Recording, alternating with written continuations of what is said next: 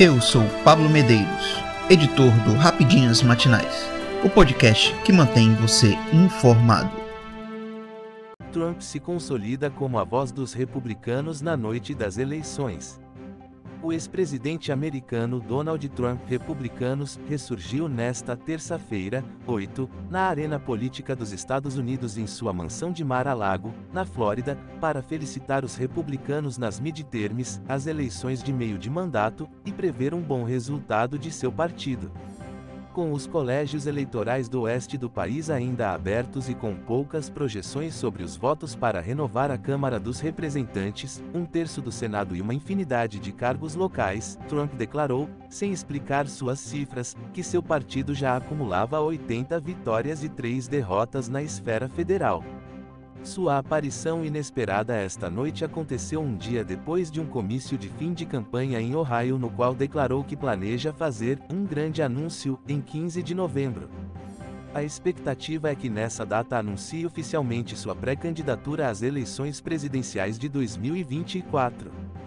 Atualmente, os democratas detêm a maioria na Câmara e no Senado, mas nas eleições de meio de mandato o partido no poder na Casa Branca geralmente fica em desvantagem.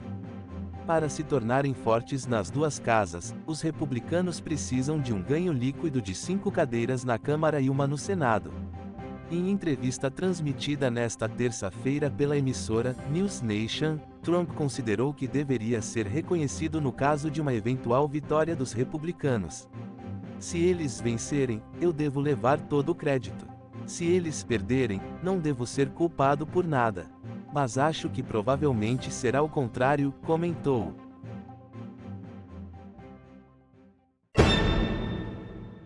Bolsonaro será nosso candidato a presidente em 2026, afirma presidente do PL. Valdemar Costa Neto, presidente do Partido Liberal PL, concedeu entrevista coletiva nesta terça-feira, 8, para anunciar que a legenda será oposição ao governo de Luiz Inácio Lula da Silva a partir de janeiro do ano que vem.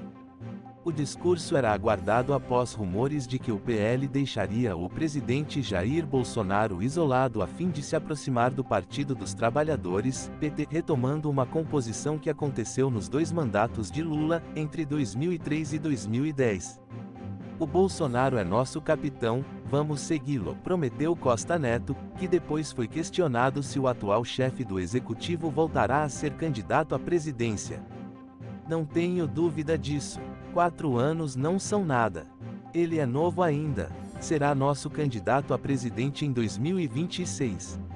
O político, no entanto, anunciou que a sigla vai aguardar o relatório das Forças Armadas sobre as urnas antes de decretar o encerramento das eleições deste ano. Dependendo do que apresentarem, vamos brigar para que o TSE responda. Bolsonaro, contou Costa Neto, será convidado a exercer o cargo de presidente de honra do PL. A ideia do presidente da legenda é colocar Bolsonaro à frente desta luta que ele construiu. O posicionamento coincide com o resultado eleitoral obtido pela legenda. Ao abrigar figuras notórias do bolsonarismo, a sigla conquistou a maior bancada do Congresso Nacional, com 99 cadeiras na Câmara dos Deputados e 14 senadores, sendo seis destes eleitos neste ano. O bolsonarismo está ficando maior que Bolsonaro. Temos de trabalhar isso para que o pessoal não atravesse o samba, não passe do limite. Às vezes, o cidadão está tão revoltado que toma uma providência que não aprovamos, como fechar estradas e ruas.